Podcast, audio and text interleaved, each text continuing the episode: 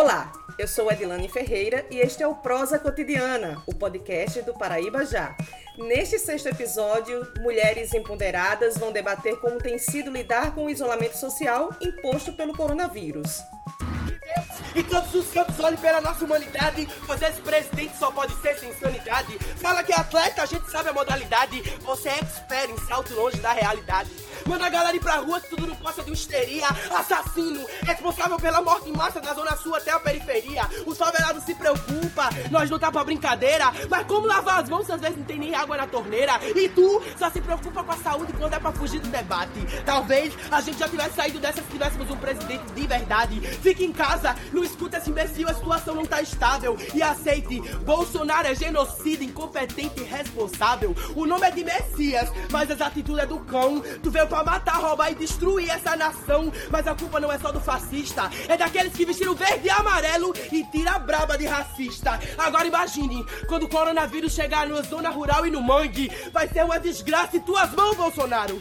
Vão estar suja de sangue. Acabamos de ouvir o manifesto que está circulando em todas as redes sociais de uma paraibana retada, atriz, poetisa, escritora, rapper, ufa. Ela é a Bicharte, que tem apenas 18 anos e é hoje uma das maiores expoentes do rap paraibano. Mas bora começar logo esse debate com esses mulherões da porra, empoderadas, empreendedoras, jornalistas, tuiteiras. Tatiana Valéria, dona e proprietária sim, com pleonasmo mesmo, do site Paraíba Feminina. Oi, Tati. Oi, Edilane.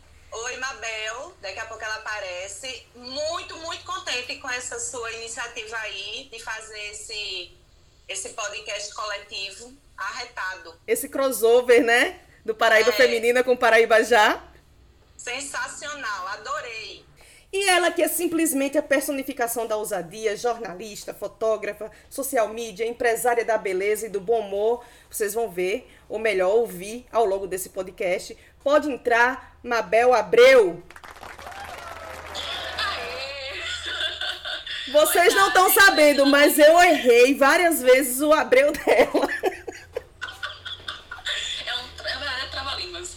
É, devo dizer que tô amando, amei o convite mesmo, assim, participando aqui de BH. Então, a internet unindo pessoas, né, desde sempre. E trazendo essas, essas mulheres, né, da, do jornalismo paraibano. Todo mundo junto, perfeito.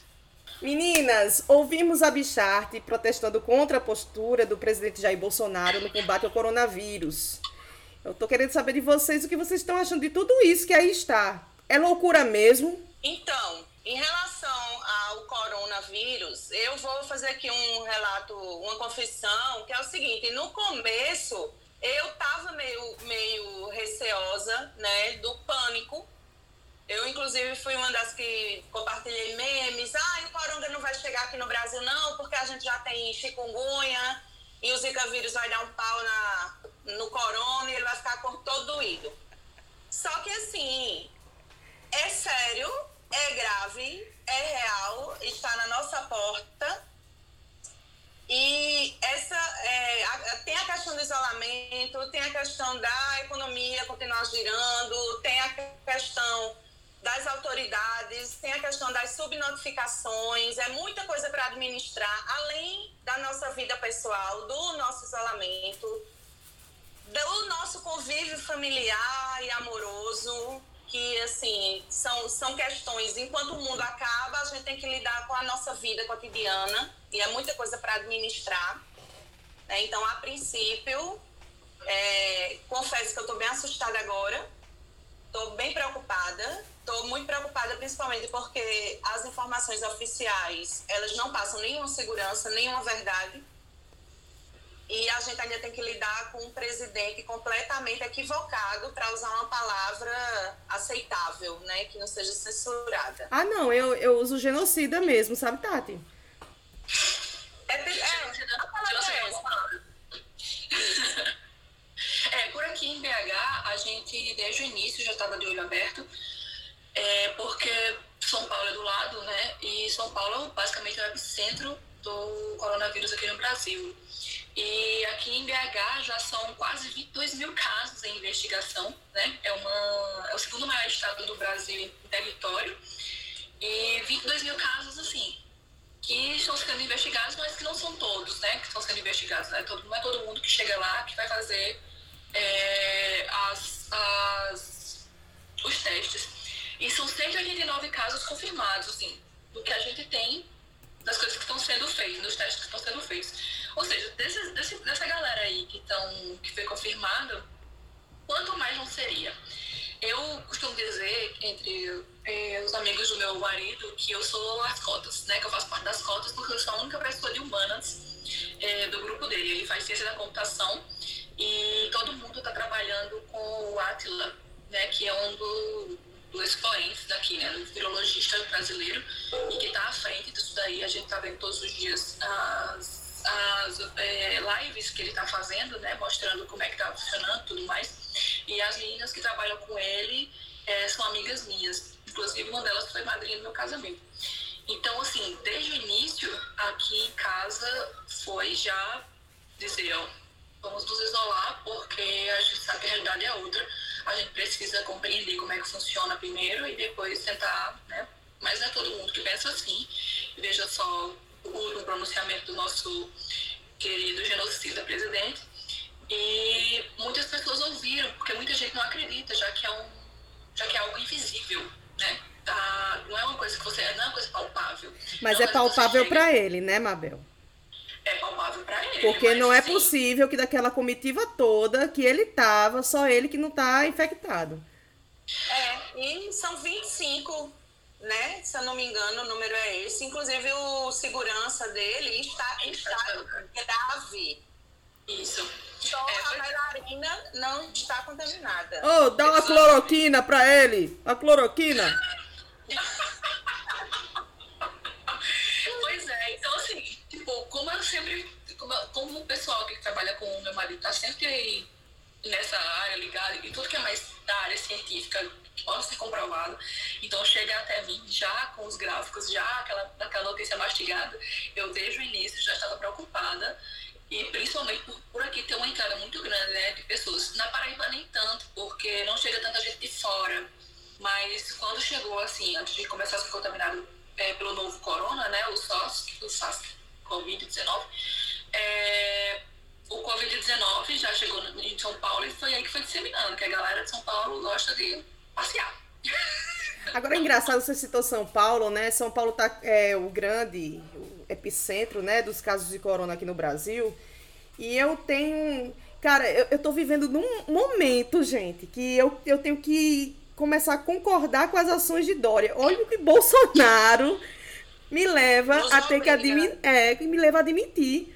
Né? Eu tenho achado a postura do, do Dória muito, muito centrada e sensata mas, infelizmente, o que está acontecendo por parte de Bolsonaro é não respeitar isso, porque enquanto Dória está focando, por incrível que pareça, num discurso de estar tá preservando vidas é, e olhando para os, os mais necessitados, porque eu ouvi isso numa coletiva de imprensa dele, Bolsonaro fica falando na, nas tanto em coletiva de imprensa quanto nas videoconferências com os governadores, secretários, enfim, é, sobre eleições de 2022, sobre governadores que querem tirar o cargo dele. Ou seja, a questão do coronavírus é de fato uma gripezinha na cabeça dele, né?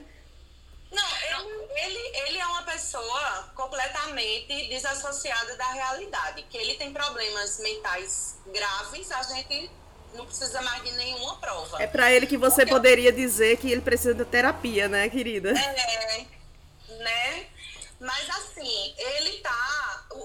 Eu enxergo isso dele ficar nessa história de ah, é uma gripezinha ah, tem que voltar a trabalhar, é tipo assim, tirando o governo federal da reta, da sua real responsabilidade. Ele quer jogar para a população e para os estados e municípios a responsabilidade que seria do governo federal. Óbvio, a gente, tá, a gente tem um problema aí econômico, mas a gente precisa pensar nas vidas. Não existe economia sem seres humanos, não é o contrário. O fato é esse. E aí se a gente precisa lidar com a crise econômica que a gente já estava lidando, mas que vai piorar muito depois, a gente lida, se dá um jeito, né? O que não pode é a gente ter que lidar com a crise econômica com um número absurdo de pessoas mortas. Isso é que não tem condições. E ele, ele, ele foca nesse discurso, ai, a Rede Globo, a Folha, a imprensa, ah, meus inimigos, o PT e Lula. Ele, ele não tem conteúdo nenhum. Ai, né? gente, se O- fosse Lula ou Dilma no poder, não- eu tenho certeza que isolamento Ai, social já era decreto federal. Eu não queria nem. Eu, eu fico tentando não pensar o que seria Haddad no momento desse para não ficar mais triste. Exatamente. Eu, eu arrisco até em Ciro, cara. Porque até Ciro Loucão. Tem Cabo Daciolo, amiga. Eu já dizer, até Cabo da Ciolo talvez tivesse Cabo Daciolo disse: olha, as igrejas tem que abrir as igrejas, tem, mas para botar gente que mora na rua, para abrigar moradores de rua. Mas Então, Cabo Daciolo ele já praticou o isolamento social em plena campanha eleitoral. Vocês não lembram, não, quando ele subiu aos montes? Eu queria pro monte orar. Tá- Certo ele, né? certo ele. Que é Mas verdade. assim, ele tá, ele tá, ele tá num discurso extremamente perigoso, criminoso, a palavra é essa, criminoso. Esse homem precisa ser interditado urgentemente. O que ele está fazendo, essa fala dele, está embasando o comportamento de muita gente que quer fazer desgraça de carreata, que quer ir para a rua, que quer voltar a trabalhar, que quer voltar a dirigir o Uber. E assim, ele está fazendo, ele, eu, eu só consigo ver ele, inclusive hoje eu postei uma matéria, usei uma ilustração de Aroeira, que é como se ele fosse um zumbi e os outros zumbis indo atrás. Então, eu- inclusive, mais perigoso do que o coronavírus é o corona da imbecilidade que está se espalhando. Isso é muito perigoso, porque enquanto eu estou aqui na minha quarentena, estou tentando fazer a minha parte, porque é uma questão de saúde pública, de saúde coletiva. Tem um monte de gente que está indo na rua e que está disseminando isso. E aí vem o pior, porque as pessoas vão para os hospitais, as pessoas vão morrer e não vai ser notificado. Né? Porque também tem isso. De repente, um monte de gente começou a morrer de problemas respiratórios, de H1N1. Até H1N1 voltou a matar a gente. E outra coisa também, né? no- nos prontuários dos óbitos das pessoas estão colocando como pneumonia. E não, não porque estão fazendo né, o teste realmente para saber do que essa pessoa realmente faz. É porque a galera já chega morrendo no hospital, aí depois que morre não tem tempo pra, fa- não tem mais como fazer o teste do corona e fica essa subnotificação, né? Exatamente. Ou seja, a, a realidade pode ser muito pior do que essa realidade que a gente está vendo agora. Eu acredito que é muito pior. Eu não acho possível, eu não acho possível que a Paraíba só tenha nove casos registrados. Eu acho isso um número, inclusive, Já estamos com 10, viu? ainda assim, ainda assim. Como é que você tem uma morte né, de uma profissional de saúde que era diretora de unidade de saúde da Frei Damião? Essa mulher não tem histórico, essa mulher morre.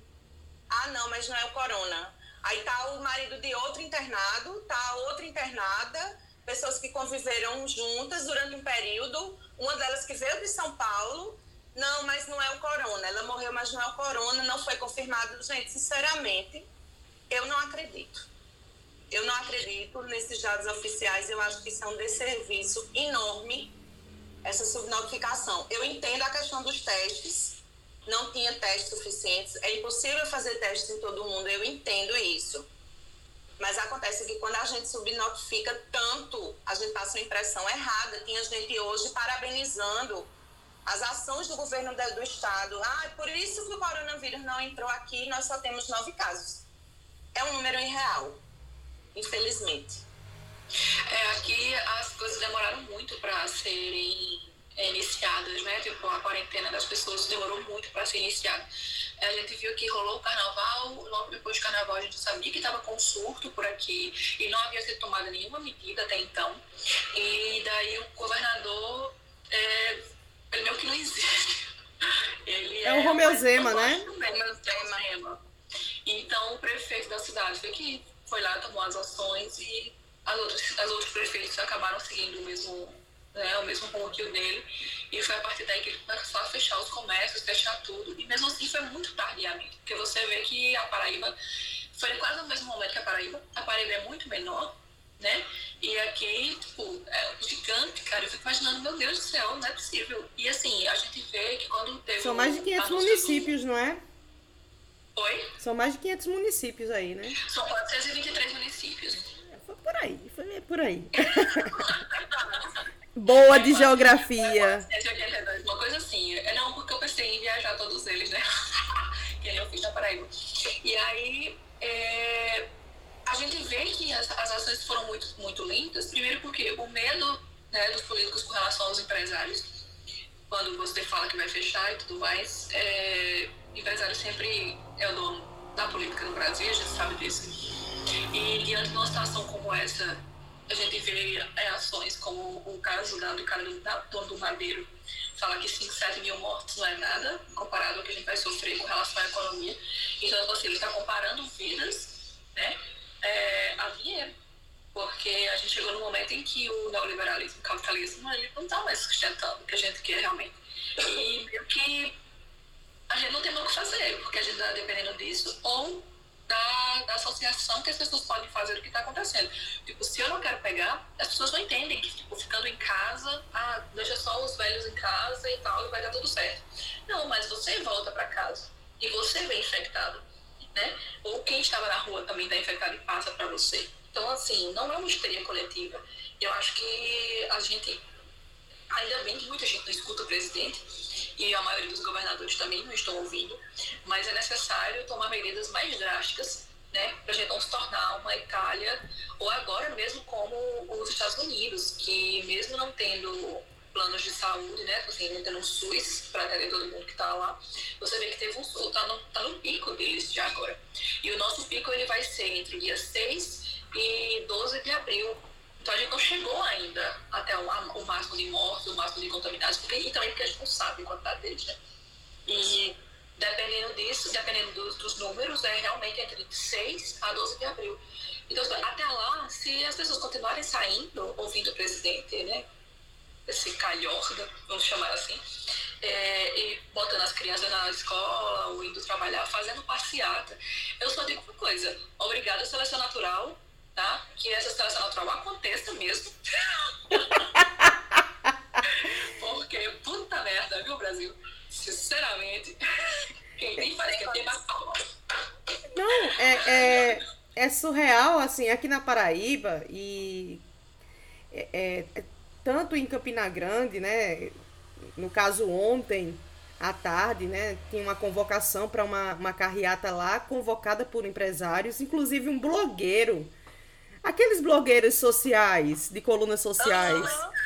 também uhum. É, é, postou na, na, nas redes sociais do, do, do blog dele lá para o Brasil voltar ao trabalho, sabe? É...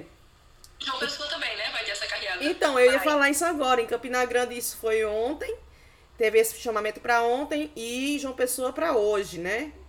Isso não me engano. É, eu queria fazer uma observação que não é coincidência que esse chamamento para essa carreata aconteça no dia que Bolsonaro lança a campanha a campanha do governo federal. Não, tudo é muito né? muito muito coordenado, é muito, muito não, articulado. Não tem como não tem como falar que foi uma coincidência que é um movimento espontâneo. Não existe isso, né? É, o governo lança uma campanha é, que custa 4 milhões e sem licitação nenhuma e, e, e manda para todo mundo. E de repente é, tá lá o chamamento para essa, essa carreata. Inclusive, é, é, o Ministério Público, eu tive essa informação A agora. carreata da morte, né? É, que o Ministério Público aqui da Paraíba vai tomar providências, estavam reunidos virtualmente para tomar providências quanto a isso. E eu acho muito engraçado porque essa galera, essas, eu, eu tava vendo umas imagens agora dessa carreata que teve agora à tarde em Curitiba. Uhum. E assim, é só carro de luxo. Não é um trabalhador querendo voltar ao trabalho. E outra coisa, e por que carreata? Mas, né? mas por que carreata? Por que, que não vai pra rua? Não tá acreditando que pode ir pra rua? Fica, é, fica tudo juntinho. Tá acontecendo. Que é muito bom fazer carreata, não é não? É muito bom fazer carreata, né? Porque, olha, é uma sucessão de erros, né, na realidade. Desde o pronunciamento dele, instigando as pessoas para irem àquele ato, né, no dia 15. É, então, assim, E abraçando e tocando dia... todo mundo, né, cheio de coronavírus. Exatamente. Então, assim, São Paulo, desde aquele dia, né, da, da, todas as cidades, desde aquele dia, e ele depois aparecendo de máscara, dizendo que não eram para ir, mas ao mesmo tempo era para ir mais para se proteger, ele não sabe o que queria. Depois ele falando que os protestos, né, o panelaço era a favor, porque eu nunca vi um panelaço a favor, um protesto a favor de alguém. Mas estão aí, é. é tudo se inova nesse governo, é muito inovador. É, e também tem o fato. Inovador pro mal, né? é, se a pessoa quer, se a pessoa quer uma, uma, uma se iludir, né, a gente escuta o que o presidente fala. Porque, sinceramente, é, não, não, depois dessa sucessão de erros, as pessoas ficaram meio que perdidas, porque o próprio ministro da, da, saúde do governo falava uma coisa, é, depois ia lá, tentava amenizar, falava de novo, tentava amenizar, então a gente via que ele estava sendo puxado né? E ele ficou no meio do muro porque não sabe se se demite ou se fala nada. Então, assim, ah, vai entrar em, o, a, o SUS vai entrar em colapso porque a quantidade de pessoas que estão sendo atendidas, a gente sabe que vai entrar em colapso uma hora ou outra. Então, tipo, dizer, dizer que a fala do ministro dele, que ele escolheu, já que ele disse que todos, ele não saberia de nada, mas que todos os ministros que ele escolheu seriam pessoas apropriadas para o cargo e saberiam o que estão fazendo. Que é meu temerário, né, quando ele fala que alguém é apropriado para alguma coisa. É, mas ele sabe, mas ele, ele tem noção que não é apropriado, ele mesmo sabe disso. Mas o Mandetta, ele, tem, ele, tem, ele inicialmente estava fazendo um trabalho muito bom. O problema é que, infelizmente, o Mandetta é subordinado, né? Isso, e o discurso, o discurso político pesa muito. O Bolsonaro chegou a reclamar né, do discurso, da fala de Mandetta. Ele estava cobrando um posicionamento ideológico também.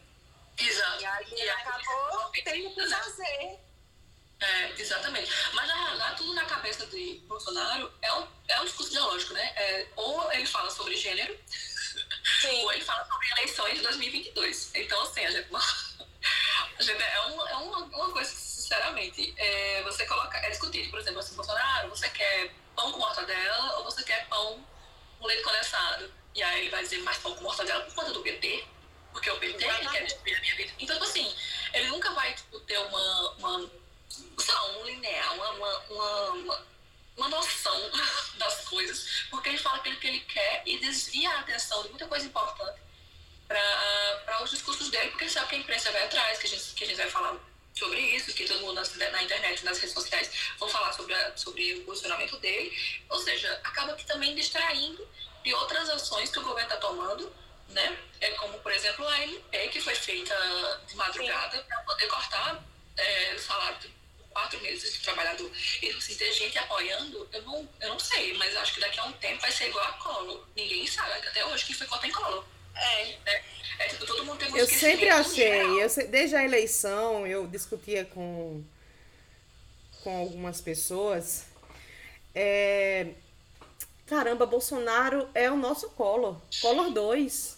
Porque era a mesma coisa. É, ele veio desse mesmo fenômeno, né? Porque assim, o Collor veio dessa coisa da redemocratização e acabar com os marajás e com a corrupção e não sei o quê.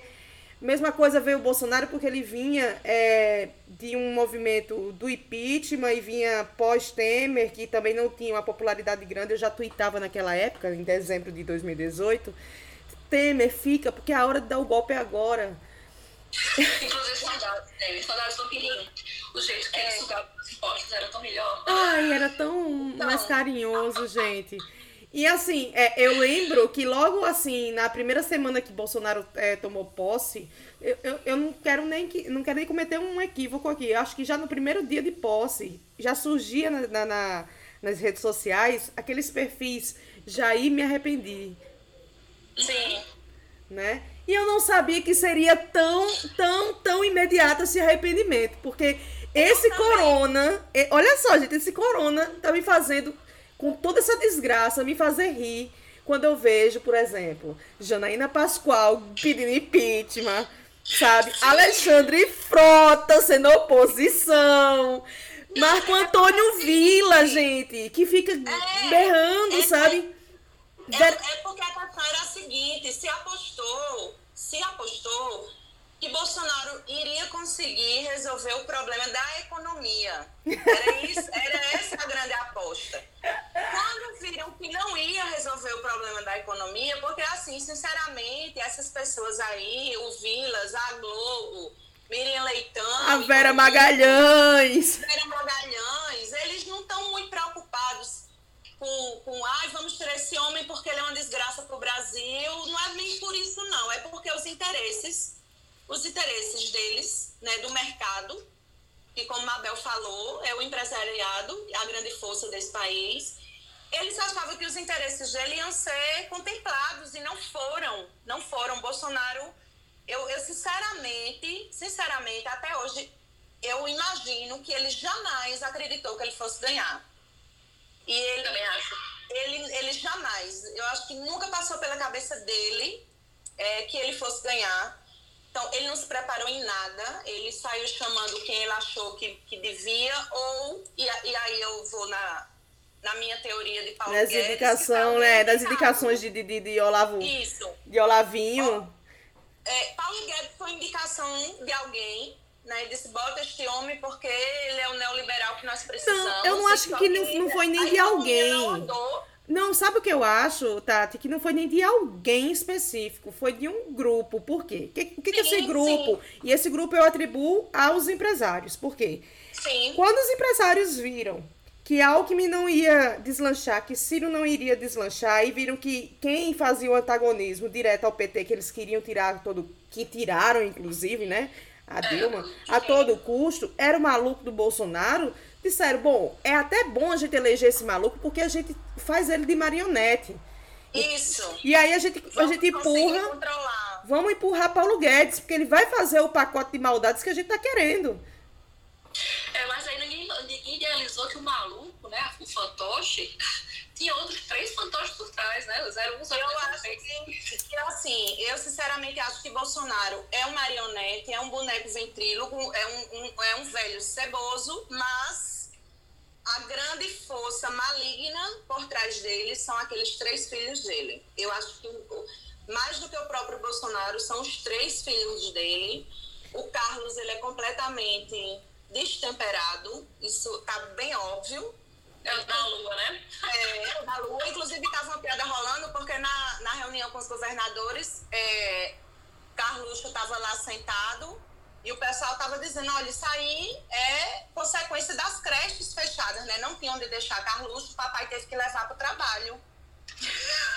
né? Porque ele é vereador do Rio, o que, é que ele ia estar fazendo ali, né? Enfim. Aham. Ah, mas, Então, gente, olha. maligna São os filhos. Fosse- é, eu não até concordo, eu até concordo. E, e não digo nem, que- nem é que, que, assim, que os filhos de Bolsonaro têm essa força maligna. Eu acho que eles são os próprios geradores dessa força maligna. Porque Sim. quem tem a, a coragem de fazer um post atacando o Ramais. É, de dizer que a gripe espanhola é culpa da Espanha, Não, é. O ser humano dizer que é, uma, é um conluio da China pra acabar com o mundo. Não, brigar com a China, o maior parceiro comercial do país, né? E, que, e fica É dizendo que quer salvar a economia, sabe? É Não, impressionante. assim, o que eu acho importante realmente é porque assim, ele sabendo fritar hambúrguer, tá tudo bem. Porque aí a economia consegue, entendeu? Deslanchar. Ele fala um pouco de inglês e frita hambúrguer, eu acho ok. Que assim, Eu não comeria um hambúrguer fritado por ele. Deus me livre, vai que ele toca. É. Eu acho que ele não lava as coisas dele direito, eu acho que a mão dele é imunda também. Além, é. Aí eu não, não, não, não vamos entrar, eu não consigo pensar nessa imagem. Não, por favor, não eu criem imagens mentais, por favor. Deixa isso pra Michelle. O nome daquela namorada lá do, do, do- de um dos filhos? Que. Aquela repórter? Patrícia Leles. Pronto, essa daí. Essa daí disse que foi um livramento, né? Que nunca também teve. Isso. Que nunca também teve umas coisas assim tão avantajadas, não? Vocês não lembram? Exato. Teve muitos motivos, né, pra continuar com ele. Isso. Motivos- é, os motivos sempre foram a pequenez do ser humano, né? Exato. E ele não sabe chupar manga. É. É, são duas coisas que é muito complicado, né? Você, você que não sabe, não ser uma criança que você não aprende, né? Desde cedo a chupar manga, né? E você, e você tem pequenos motivos para continuar com a pessoa, então assim, a gente tem É. que É.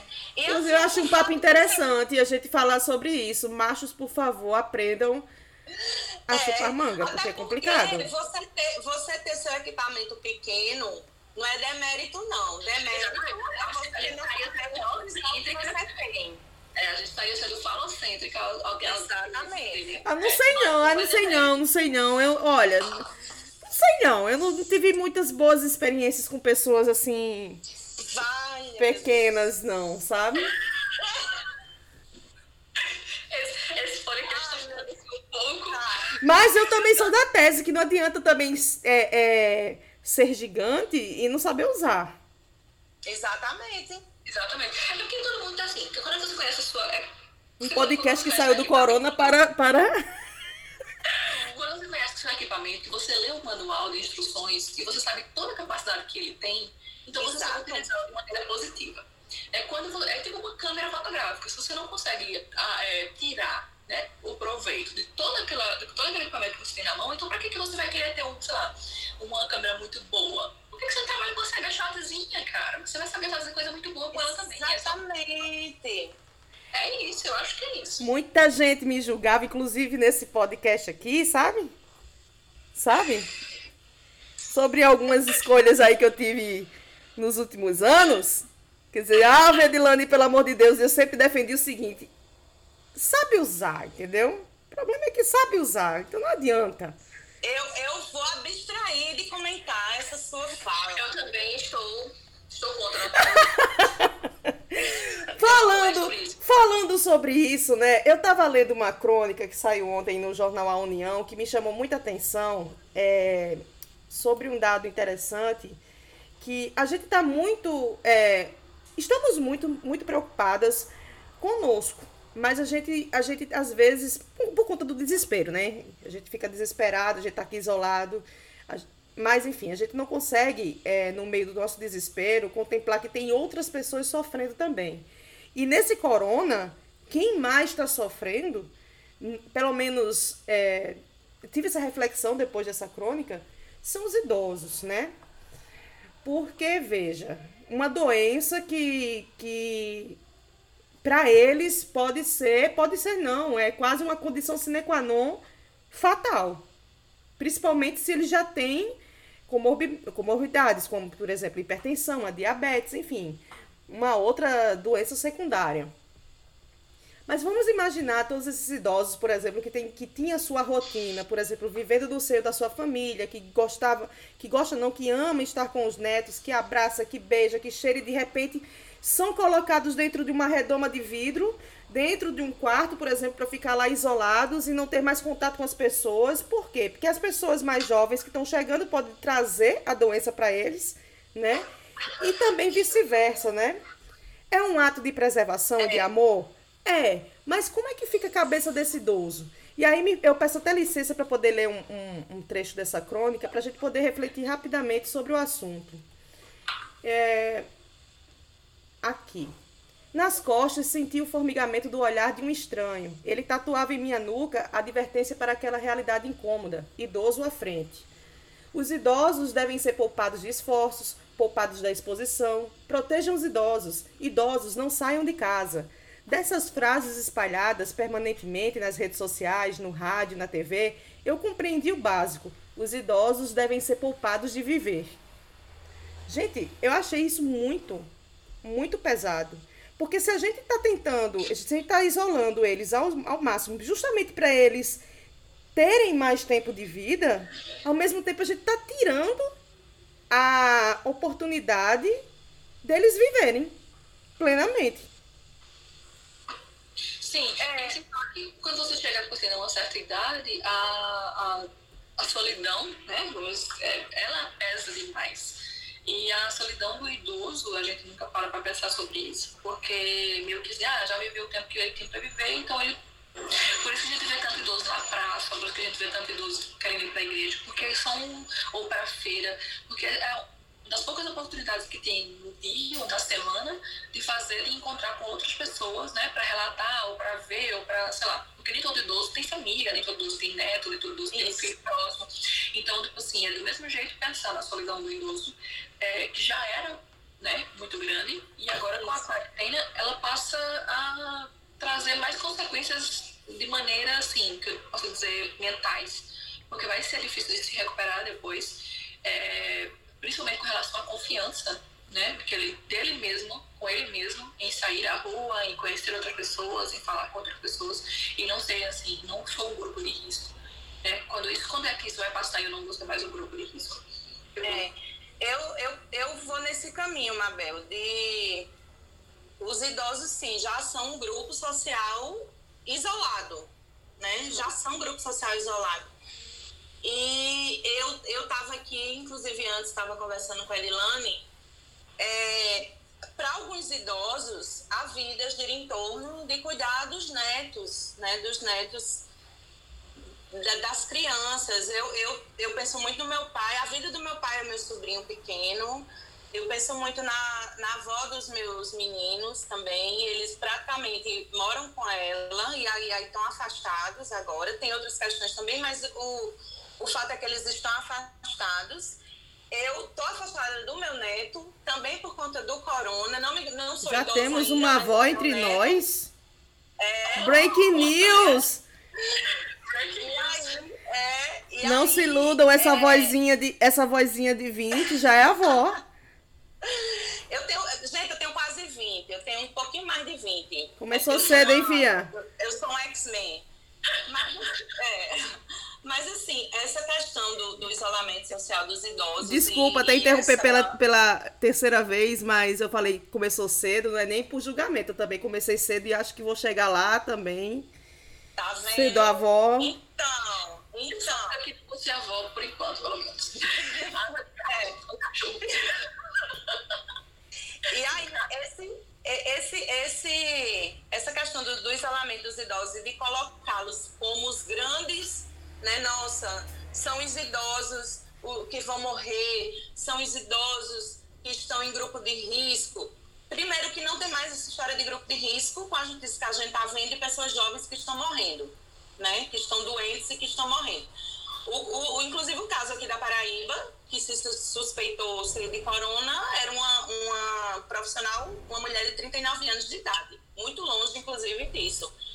E aí, é, pegando o gancho dessa questão do isolamento dos idosos, de criminalizar a figura dos idosos, de tentar fazer com que eles se isolem ainda mais, né?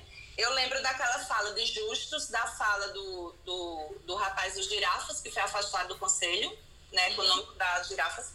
É tipo assim, gente, vão morrer 10 mil idosos, mas aí a economia vai girar.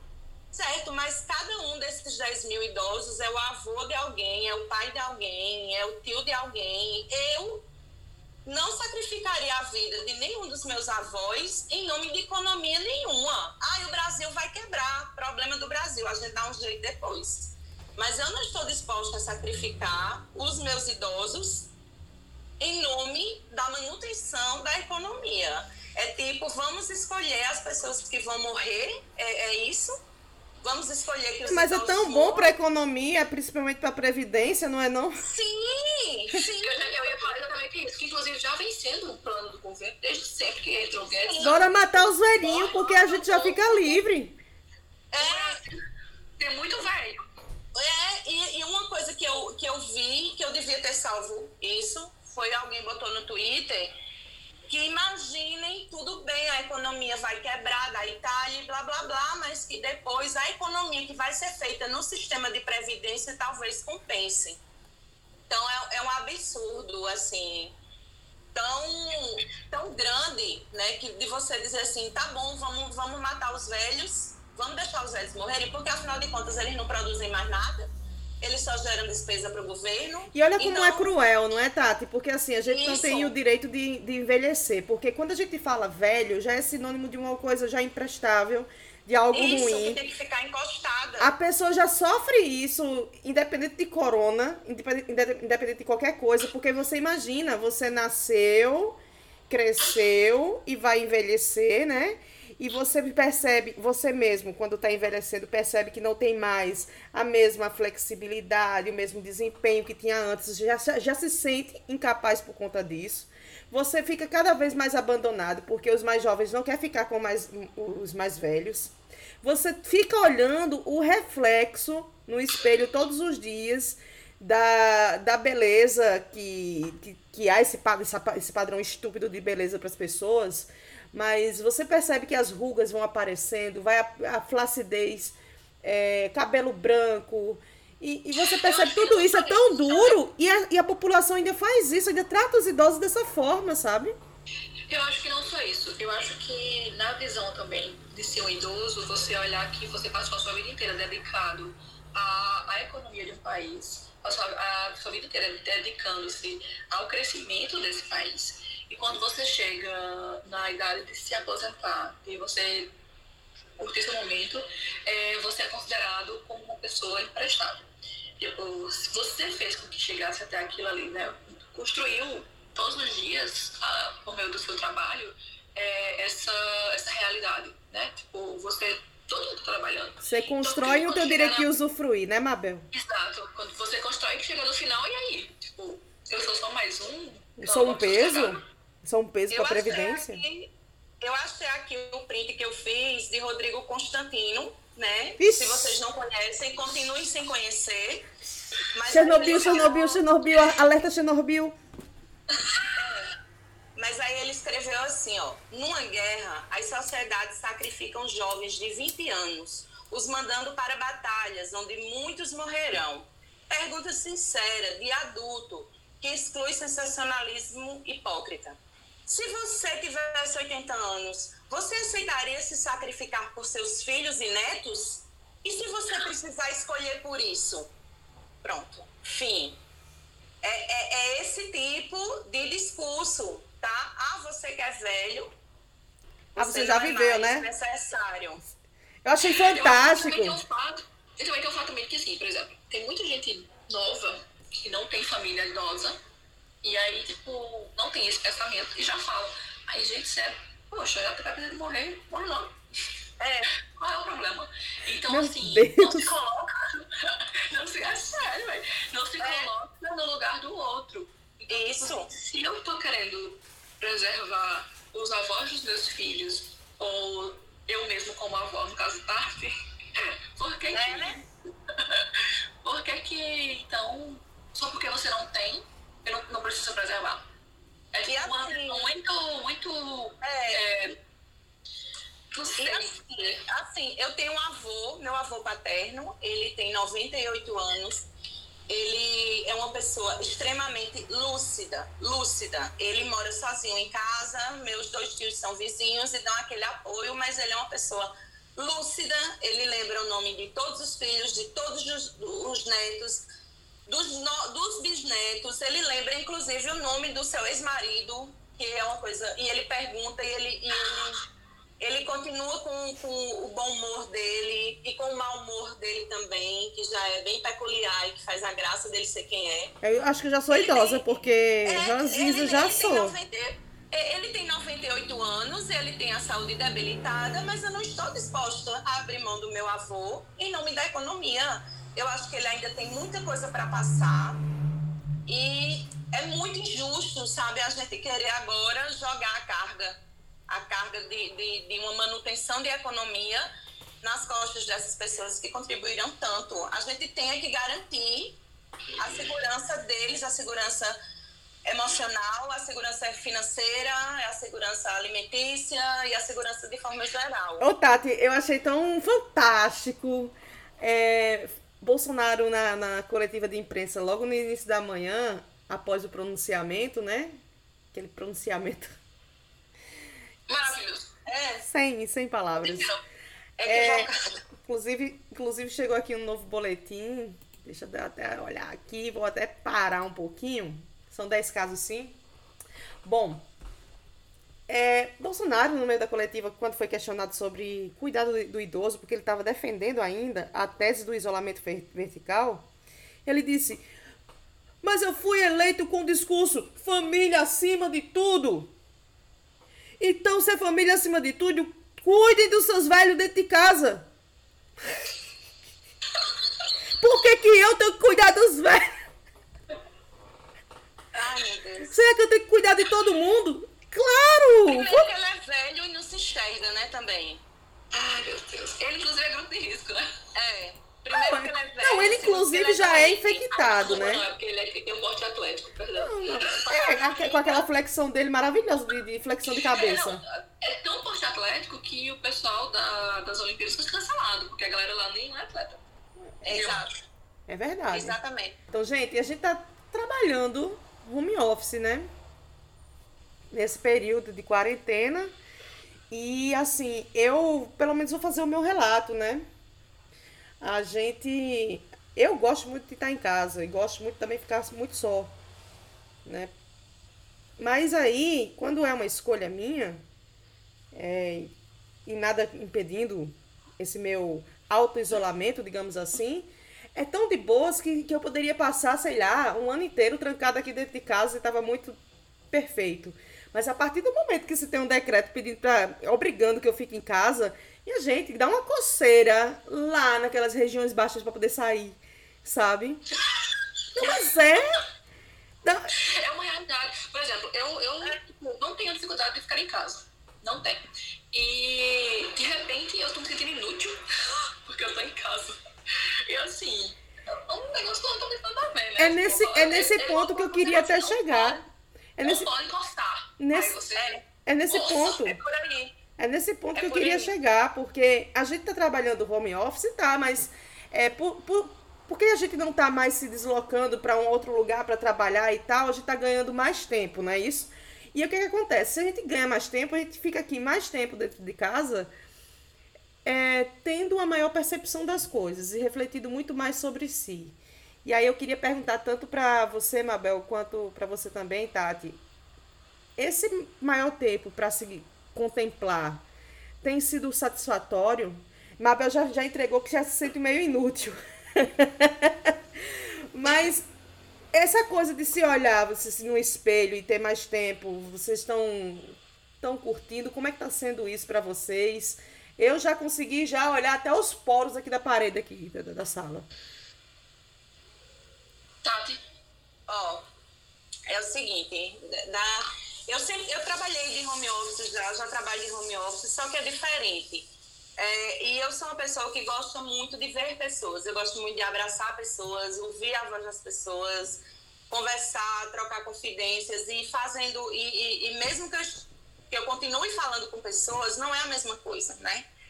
E aí eu tô tentando, eu estou tentando disciplinar o meu tempo de trabalho para que eu consiga estabelecer um horário de dormir, estabelecer um horário de comer, estabelecer um horário de assistir besteira e me desligar disso tudo, porque quando a gente trabalha com informação, a gente tem que ficar ligado o tempo todo, mas tem, um, tem hora que a gente precisa E é muito tóxico, né? desligar, é, desligar. É, eu aí, eu tô completamente. Dos primeiros dias eu tava levando muito de boa. Ah, isolamento. Eu sentava aqui na minha janela, olhava o céu, que céu lindo, não sei o quê. Agora não. A partir do Agora momento que tá- se torna rotina, hein, Tati? é, isso. Aí, assim, planejei fazer um monte de coisa que eu não fiz absolutamente nada. É, arrumar o que precisa ser arrumado. Eu gosto muito de costurar.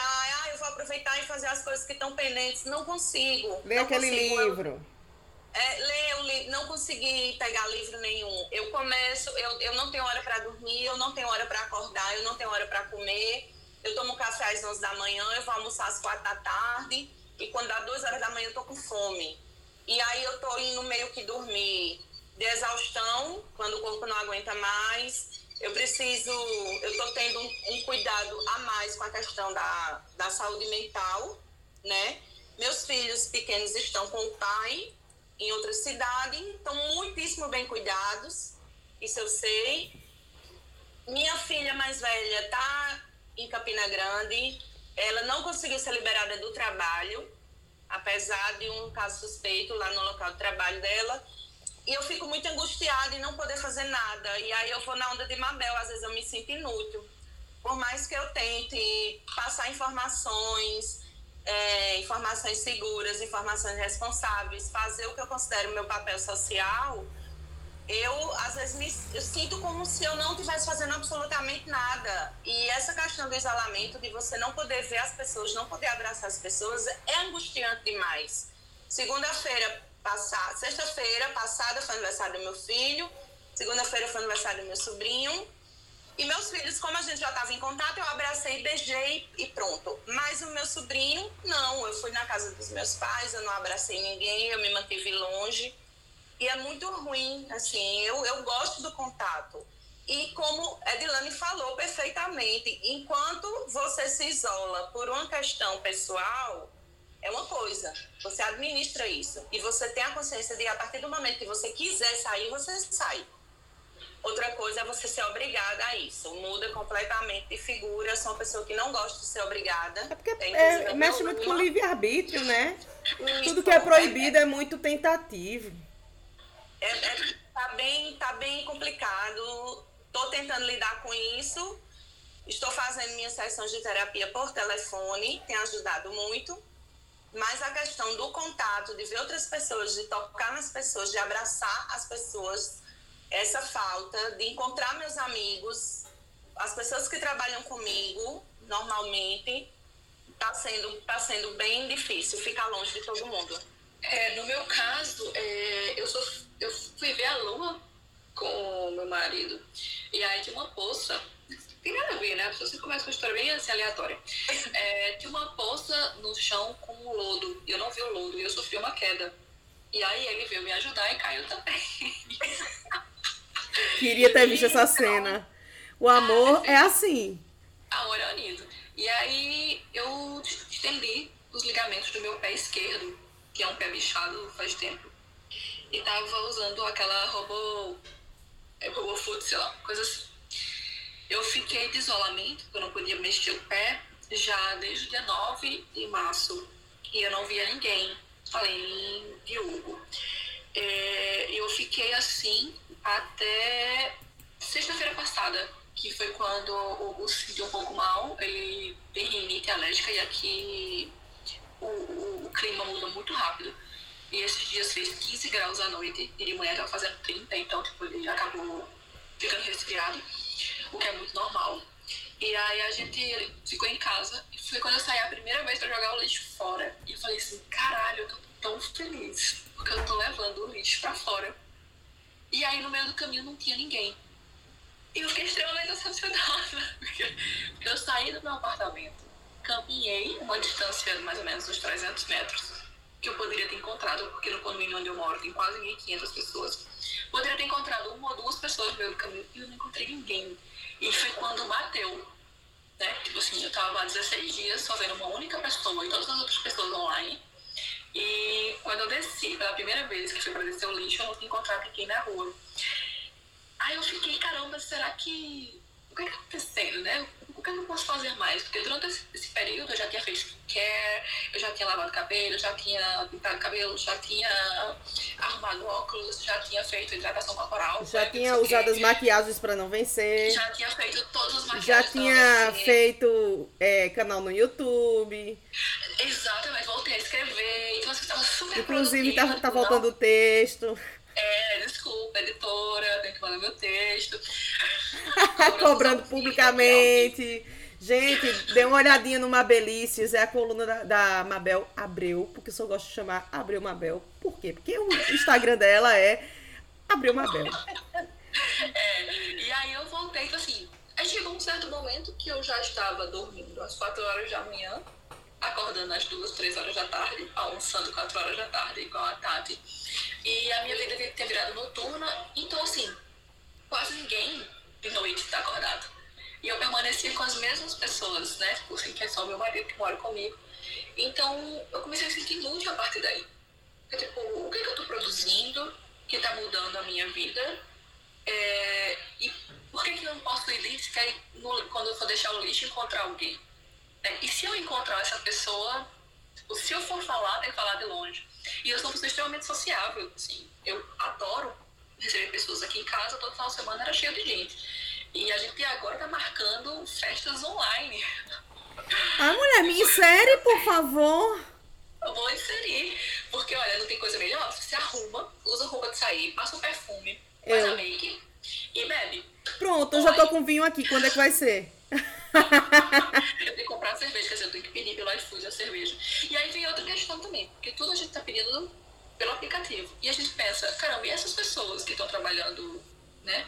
É, que não tem o direito de estar tá fazendo a quarentena porque precisa estar tá mantendo essas outras pessoas. Como é que elas estão? E aí isso é um conflito muito grande dentro de mim, porque todas as coisas que eu estou fazendo. Parece egoísmo, é, né? Exige, isso, parece muito injusto. Exige que outra pessoa esteja em contato com o mundo exterior e que essa pessoa esteja passando por isso e que traga os meus mantimentos, a minha sobrevivência ou aquilo que eu queira no momento. Então, e toda vez que eu vou receber a encomenda, a comida, alguma coisa do tipo, eu fico refletindo, caramba, essa pessoa está na rua, essa pessoa pode estar tá se infectando, infectando a sua família, e eu não consigo, porque eu não consigo sair, porque eu sei da realidade dos fatos, e eu posso ficar em casa, mas ela não pode, porque se ela parar de trabalhar um dia, ela não consegue manter a família dela. E aí eu fico, caralho, é um, aí começou essa, essa paranoia assim na minha cabeça. E eu permaneço pedindo e mantendo essa desumanidade, porque eu sei que essas pessoas precisam continuar trabalhando, mas elas não podem estar na rua. Ou eu não peço e, tipo, não ajudo de fato, porque isso não é realmente uma maneira de ajudar, afinal, isso é um trabalho é, completamente é, subjugado, né, na realidade, é um trabalho informal, você não sabe quanto você ganha, você não tem direito a nada, até o DPVAT agora você não tem mais direito. Então, assim, você não tem direito a nada. Você está ali simplesmente pelo fato de que outra pessoa pode pagar para ficar em casa, enquanto você não pode. Então, aí a partir disso começou um negócio assim na minha cabeça que não tava mais dando, sabe? Tipo assim, eu não tava mais conseguindo fazer minhas maquiagens. Eu não conseguia fazer skincare, passava skincare. Por que você tá passando skincare? Você pode fazer, pode fazer, fazer esse creme enquanto outras pessoas estão morrendo aí na rua? e os velhos, você tá tendo dos velhos, por que você tá aí com o microfone mandando os velhos pra casa? Aí eu fui mandar os. Depois do pronunciamento do nosso presidente, uma espirraia agora foi liberada para ficar aqui dentro do prédio, mas só que as áreas comuns do prédio estão fechadas. E eles ficam assim, fazendo baderna onde, onde tem os carros. E eles gritam muito, muito casguitos. E aí, dia desses, eu tava putaça de raiva. Eu falei, meu filho, vai pra casa, meu filho. Respeite. E aí, eu vim pra ele disse, cala a boca, essa arrombada. Eu falei, caralho. eu tô tentando cuidar da sua Olha, sinceramente. Aí eu falei, bom, tô servindo mais pra nada, pode jogar fora. Porque. Mabel, tem uma questão aí no que você fala. Existe um termo na área de saúde, que eu trabalhei uma época na área de saúde, que se chama redução de danos. Uhum. É tipo, é tipo você... da outra pessoa. Não, é tipo, não é nem isso, é, é, mais, é além. É tipo, você. E aí foi o, começou a se usar a questão da redução de danos justamente, justamente com usuários de drogas que vivem em situação de rua.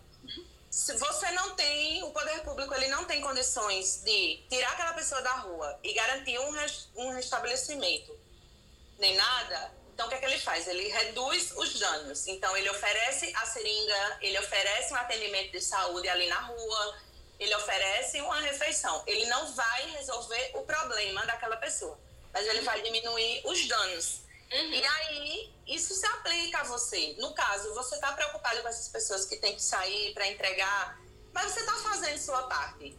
Ao invés de ser aquela pessoa e você na rua, é só aquela pessoa. Então, é um a menos. Eu, é. eu, costumo, eu costumo ficar nessa filosofia para não enlouquecer, né? E é difícil, porque tipo, é, é uma a menos, mas não, é, não sou eu a menos. É, então. Eu, eu, eu tava escutando. A gente o... tem que buscar os caminhos. E é muito difícil. Eu entendo tudo que você tá falando. Eu tava escutando o relato da, da Mabel e eu passei por um processo bem similar, porque eu também passei por um, por um problema de, de saúde mental, que é a depressão. Desde o final de acho que desde meados de outubro, que me eu fiquei praticamente em isolamento social nesse período, né? Porque eu não saía de casa, raríssimas exceções, só quando realmente tinha que sair de todo jeito, entre outubro até o dia do meu aniversário, que foi em fevereiro, né? Quem foi mais próximo viu que eu estava totalmente em regime home office, quando eu não fiquei muito doente também, né? Porque eu tive outros problemas também de saúde muito sérios que me fez ficar algumas semanas é, de licença médica. E aí, quando eu finalmente eu quis sair para o mundo, né? Ah, agora vamos fazer o seguinte, Adilane. Você já se deu tempo de, de passar esse luto que você está passando. É, vamos agora voltar a focar no trabalho. vamos fazer o podcast e tal, e beleza. Quando eu saio, na terça-feira, vem o decreto de isolamento social. E aí eu tive, pô, eu vou pra casa. Aí, como eu tava já no embalo, assim, ainda, de estar dentro de casa, por uma questão psicológica, é, os primeiros dias foram de boa. O negócio é que, eu- isso na terça-feira, quando chegou na, no sábado, eu já estava praticamente enlouquecendo, porque eu queria ver o mundo de novo. Eu queria sair novamente. Eu queria, por exemplo, ir ali. É, eu queria ir ali no cafeína tomar o lactobacilos, poxa. É verdade, eu concordo. Mas, mas, mas é assim, se você for parar pra pensar, só o fato de que você ser obrigado a ficar em casa, isso já faz com que você queira sair. Você tá- É o que eu digo, tudo Não, que é proibido é muito criança. tentador. É igual a criança. Se você diz assim, não pra criança, a criança vai lá e faz. É verdade. É- Eu tenho uma aqui do Nossa. meu lado que é desse jeito. Coitada, não deve ser bichinha. Gente, olha só, uma hora e quatro minutos de, de gravação, viu? A gente tinha É muita outros tópicos pra comentar, mas aí eu faço um outro convite. Que tal a gente fazer na próxima sexta-feira novamente? Fechou. Fechou, concordo. Eu tô falando sexta-feira, mas é porque isso aqui vai sair no sábado, gente. então a gente grava na sexta-feira pra vocês. E aí a gente vai vendo o que vai desenrolar nos próximos, nesses próximos dias. Será que a gente vai sobreviver mais uma semana de, de quarentena, Tati? Então, espero que sim. Mabel? Olha, eu vou continuar fazendo minhas maquiagens pra ver se eu abstraio. Inclusive, eu adorei. Olha, gente, dê uma olhadinha no, no canal da, da Mabel.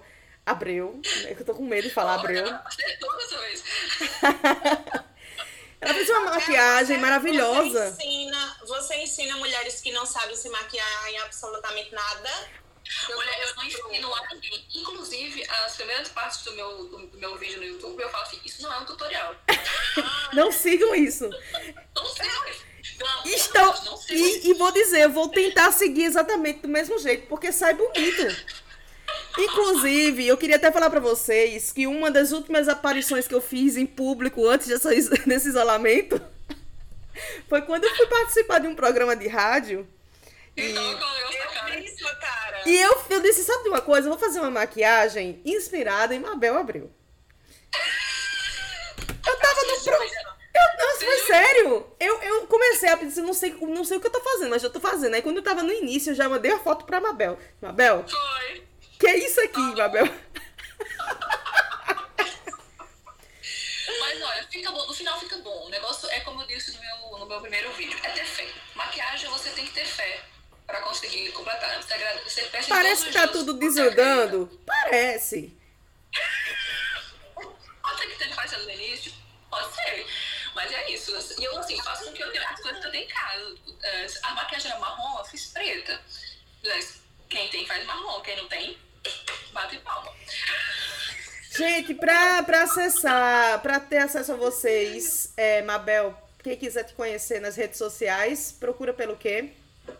Ah, no Instagram procura por arroba abreumabel e lá já vai ter o link para o meu canal do YouTube que tem esse, esse vídeo que a gente tá comentando. Maravilhoso. E também eu vou deixar um Linktree lá para no Paraíba Já, tem a minha coluna www.paraíbajá.com.br barra Mabelícias. É, e vocês vão encontrar algumas que na realidade não chegam a ser crônicas, não é bem definido o que eu faço, porque você meio que se coloca no meu lugar. Então é uma, é uma mistura de gêneros. É muito legal se vocês Eu- quiserem acompanhar. Eu tô achando que dessa quarentena dá pra sair tanta coisa. Ah, meu Deus, vocês- tu sempre é. Vou, vou cobrar, vou cobrar sim. Tati. Tati, Então, temos o nosso site, na verdade é um projeto, né? paraíbafeminina.com.br. maravilhoso, É uma- inclusive. É uma forma totalmente nova de se abordar todas essas questões que a gente já aborda normalmente no nosso cotidiano, só, só que por uma perspectiva não só feminina, mas feminista. É preciso deixar claro. E o Instagram Paraíba Feminina. Sigam lá, tem informações bacanas, tem coisas legais, a gente está sempre disposto a ouvir novas ideias, ouvir opiniões, debater. Estão todos convidados. Eu tô achando que no Twitter ela é bem ativa. No Twitter. É, o Twitter é o Twitter pessoal, Tatiana Valéria, Tatiana com Y, Valéria. Sigam lá, adoro, amo o Twitter. Inclusive pensei em fazer um Twitter pro Paraíba Feminina, mas acabei que o, acabou que o meu já é Paraíba Feminina, Tati Valéria já é Paraíba Feminina, então virou tudo uma coisa só. Sigam lá. Tô adorando esse crossover. Não, não vou mentir. Eu adorei. Também tem meu site, tá? Vocês podem acompanhar todo o meu portfólio, todas as coisas que eu faço, www.mabelabreu.com. Eu tô, eu tô querendo é saber quando é que eu vou ser entrevistada um dia, como um, um case.